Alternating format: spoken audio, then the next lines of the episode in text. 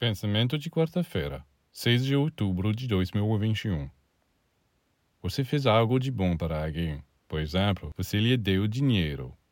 Então, um dia, você descobre que ele ou ela não merecia sua ajuda. Você diz ao mundo inteiro o que fez por ele ou ela, que não era digno de sua gentileza, etc. Por que contar tudo isso?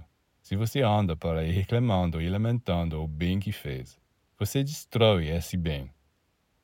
Estava escrito no alto que você deveria ser recompensado. E agora, ao agir como você faz, você está apagando sua boa ação. Você tem que aprender a fechar um pouco os olhos e perdoar. É assim que você cresce. E até mesmo o que você tem, mesmo o que você perdeu desta forma, será retornou a você cem vezes mais tarde.